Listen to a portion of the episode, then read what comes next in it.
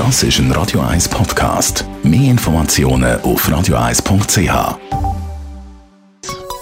Der Konsumententipp auf Radio 1 präsentiert von comparis.ch, einem führenden Schweizer Internetvergleichsdienst. comparis.ch Frederik Papp, Finanzexperte bei Comparis. Es gibt sozusagen keinen Zins mehr auf einem Konto, wenn man jetzt Geld sparen Und für all die, die sich jetzt im neuen Jahr vornehmen, eben doch ein bisschen zu sparen, eigentlich auch keine dumme Sache. Äh, wieso ist das jetzt so, dass es eigentlich sich nicht lohnt, auf einem normalen Sparkonto zu sparen? Ich denke schon, sich für die nächsten drei bis fünf Jahre. Vieles hängt äh, der Zentralbank, unter anderem der Europäischen Zentralbank, wo die Zinsen tief behalten im negativen Bereich.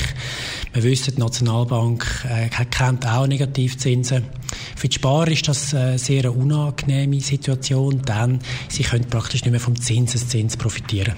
Der Zinseszins, erklär uns nochmal, was das genau ist. Der Zinseszins, der macht, dass aus wenig Geld mehr Geld wird.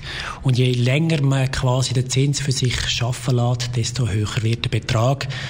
Ein kleines äh, Rechnungsbeispiel, wenn ein 30-Jähriger ähm, heute 200 Franken pro Monat auf sein Sparkonto einzahlt und ist ein hypothetischer Wert, aber angenommen, er kommt 3% über, dann hat er nach 35 Jahren, also wenn er in die Pension geht, 150'000 Franken angespart.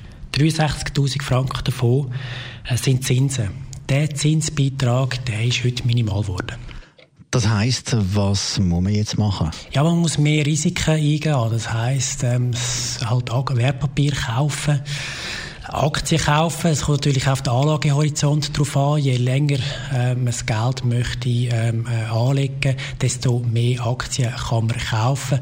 Man muss da aber schon zwei, drei Sachen beachten. Einerseits wichtig, nicht alles auf ein Pferd setzen. Diversi Stichwort Diversifikation. Das Zweite ist auf die Kosten achten. Es gibt äh, Anlageprodukte, die sind teurer als andere. ETF, sogenannte Exchange Traded Funds, sind da relativ günstig.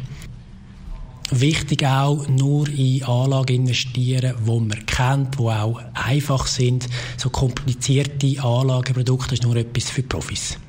Danke vielmals. Frederik Papp, Finanzexperte bei comparis.ch.